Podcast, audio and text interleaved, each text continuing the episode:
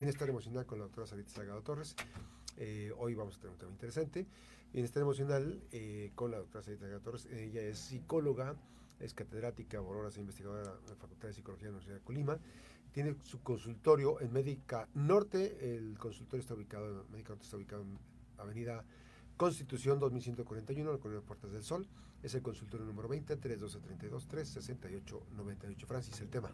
Sí, eh, a propósito del mes del amor y la amistad, pues tenemos aquí el tema con la doctora Sarita Salgado. El tema es los límites en el amor. Buenos días, doctora. Muy buenos días, gracias Francis, gracias Max. Pues los límites en el amor es pues una utopía muchas veces porque en nuestra sociedad muchas de las creencias son que hay que amar de manera incondicional. Pero a propósito de todo esto, vamos revisando y sobre todo vamos analizando el, el qué nos puede traer precisamente no tener límites en el amor. En múltiples ocasiones hemos conversado acerca de la toxicidad en las relaciones de pareja o precisamente de esto, de las relaciones de dependencia y codependencia con una persona, específicamente en una relación en pareja. A propósito del 14 de febrero, digo, todos estamos este, conscientes de que festejamos el amor, la amistad, pero ¿qué tanto ponemos límites en este tipo de relaciones de amor y de amistad y qué tan importantes son?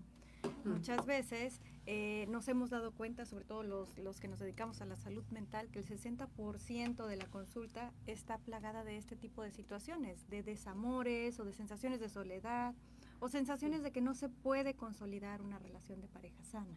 Entonces, por eso es tan importante hablar y contextualizar los límites. Los límites.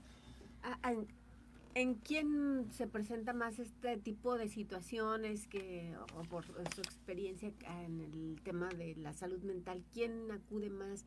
Porque podríamos pensar que en las nuevas generaciones ya no viven ese tipo de cosas, pues porque se ha avanzado mucho en muchos temas, en el, tema del feminismo, el tema del respeto, este, en el caso de los de los hombres y de las familias que van educando ya a sus hijos eh, tener mayor respeto por por las niñas, pero también pues las niñas también deben de tener el respeto por los niños, ¿no?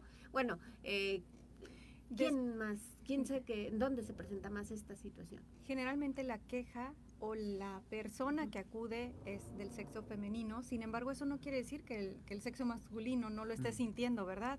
Probablemente bajo, la, bajo el contexto social en el que vivimos, a los hombres no se les permite tanto hablar de lo que están sintiendo y muchas veces no acuden. Sin embargo, en múltiples ocasiones los dos géneros están sufriendo en una relación en donde es disfuncional. Actualmente se habla mucho acerca de la relación dependiente narcisista, ¿no? Y generalmente, por estadística, hay más mujeres dependientes y más hombres narcisistas. No siempre aplica, pero puede suceder que la mujer sea la que acude generalmente a la consulta psicológica. Ahora, estamos ya contextualizándonos más referente a la violencia de género. Ya tenemos más conocimiento, las chicas universitarias, las personas este, trabajadores, las mujeres ya tienen más concepción de eso. Sin embargo, no llega, por ejemplo, al Ministerio Público una mujer que que tenga evidencia de alguna manera que ha sido humillada o que solamente fue insultada, o sea, porque no hay un morete, no hay un daño físico como tal, ¿no? Entonces, desgraciadamente hay un subregistro acerca de las situaciones de violencia de género aún. Y bueno, si contextualizamos en la pareja, ¿qué puede llevarnos a tener violencia de género? La falta de límites. Entonces, bajo esa situación, les ofrezco cinco tips fundamentales en una relación de pareja para establecer estos límites en el amor. El primero sería la reciprocidad emocional, es decir, considerar que al momento de dar también tengo que recibir. Entonces, si yo doy una llamada, recibo una llamada y si no lo está, confrontar la situación. No, no es de que, bueno, entonces por alguna razón ella no me contesta, está ocupada. No, no, no. O sea, finalmente tenemos que tener esta capacidad de responder al mismo nivel de lo que estamos dando, ¿no? Y en el, perdón. El, el, segundo, ¿cuál sería? El primero es reciprocidad emocional, ¿verdad? Sí, en, en ese sentido, el segundo sería territorialidad en este término no quiere decir que me pertenece el otro, sino que somos pareja, pero también como somos pareja, digamos, si fuésemos dos círculos, formamos, Mm. digamos, una relación y cuando estamos juntos tenemos un espacio de intimidad, pero también somos sujetos, es decir, también tenemos nuestro propio espacio y respetar ese espacio es vital. Es decir, si la persona tiene necesidad de estar a solas o con sus amigos o disfrutando un hobby que es muy personal, tenemos que darle ese espacio. Entonces ese límite no solamente es eh, físico, también es emocional. O sea, podemos tener un, un, no quiere decir que hay una infidelidad, por supuesto, sino simplemente que podemos tener un espacio íntimo en nuestra mente que no compartimos y no pasa nada. Entonces los límites en territorialidad. Y en ese sentido se cometen muchos errores porque desgraciadamente las personas cuando son celotípicas, por ejemplo, el sujeto se vuelve objeto, entonces ya me pertenece y no se le permite, ¿no? Desde el momento en que les dan las claves de celulares, que les dan acceso a sus redes sin control o que incluso no tienen la independencia de, de tener su espacio personal, ¿no? Ese es el tercero. Ese es el cuarto. segundo. Entonces hablamos de reciprocidad, hablamos de esta parte de territorialidad y el tercero es empatía. En la empatía tengo que tener esa sensibilidad de interesarme en lo que el otro le importa. Y en ese sentido vale la pena que estemos atentos a lo que nuestra pareja nos dice, respetar, escuchar activamente sin intervenir para obviamente fomentar su autorrealización. Se supone que cada uno de nosotros tenemos metas y si una persona les aplasta esa meta, es que no le están poniendo ese límite y no está siendo sensible ni empático con ustedes, ¿no? El cuarto sería la admiración. Y bueno, por admiración no quiero decir que, o sea, admiremos a alguien y nos enamoremos. O sea, podemos admirar muchísimo a un profesor, a, Claro. a alguien y no quiere decir que lo amemos. Ajá. O sea, admirar no significa amar, pero amar sin admirar no existe. O sea, tenemos que aprender a admirar en la otra persona también eso que nos enamoró, permanecerlo, ¿no? Y de, en este sentido sí vale muchísimo la pena tener esa concepción de que no necesito alabarlo, pero sí reconocerle y decirle lo que me gusta, lo que estoy interesada en fomentar en él y en mí, ¿no? Y el quinto es el respeto. En el respeto hablamos precisamente de esos límites en donde el sujeto no es mi pertenencia, pero también respeto su diferencia de opinión. Y en este sentido no quiere decir que por no pelear no lo voy a escuchar, al contrario, lo voy a escuchar y voy a debatirle de una manera cordial, que no pienso lo mismo, pero estoy con él o estoy con ella, ¿no? La, la intención básica sería en ese sentido que no somos necesariamente iguales para estar juntos. O sea, podemos ser diferentes y convivir. ¿no? Así es, pues, se complementa, ¿no?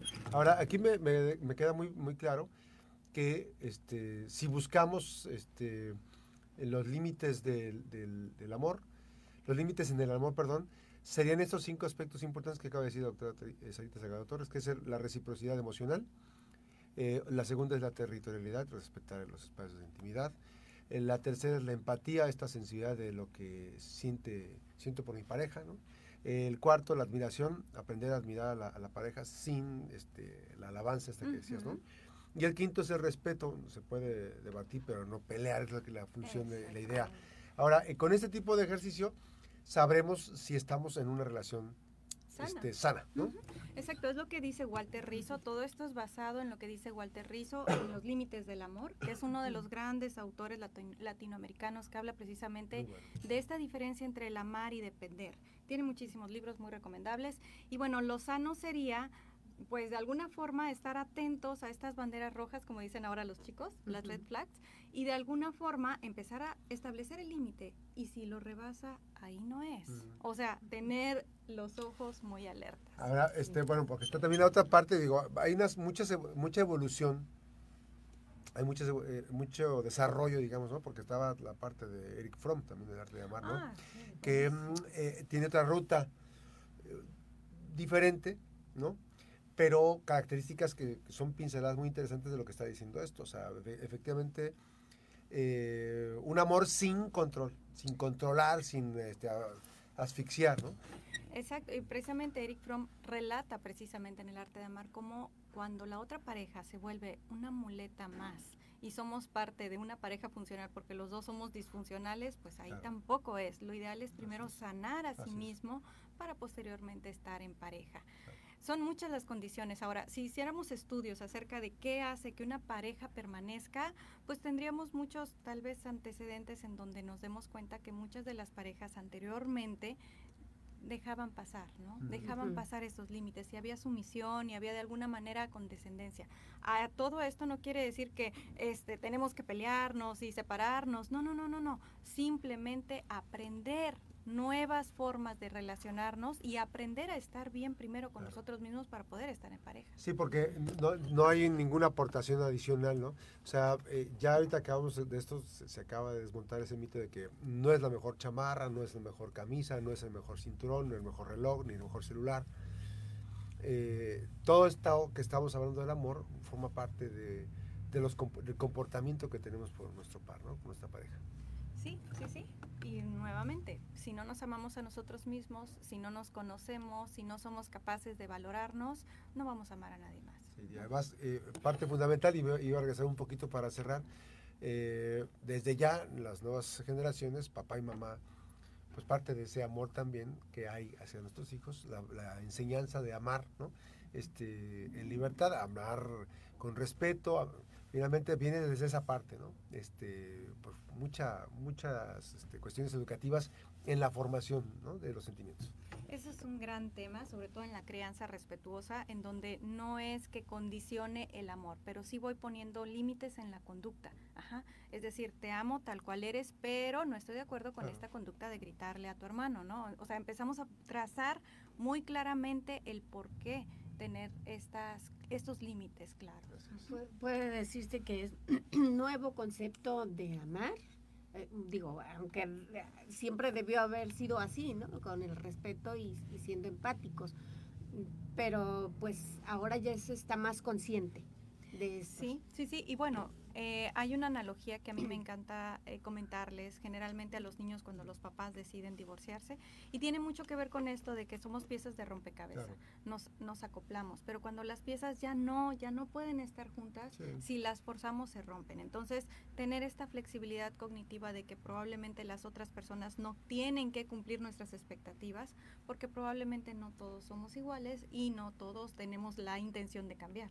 Entonces, tener esa concepción clara. Y además, y, la lucha cotidiana, la lucha con uno mismo, evidentemente va a ir forjando nuevas experiencias para poder estar eh, pues eh, al frente de mucho de esta parte, ¿no? De la familia, del amor, de la pareja, muchas cosas. Gracias, doctora Salita Salgado Torres, catedrática por horas e investigadora de la Facultad de Psicología de la Universidad de Colima. Ella tiene su consultorio en Médica Norte, consultorio número 20, eh, Avenida Constitución 2141, en Colonia Puertas del Sol, 312-32-368-98. Siempre es un gusto tener esta mañana, cada mañana de viernes, bienestar emocional con la doctora Sarita Sagado. Gracias, doctora. Gracias, a ustedes. Gracias, gracias. Así, una breve pausa, estamos en la recta final, regresamos.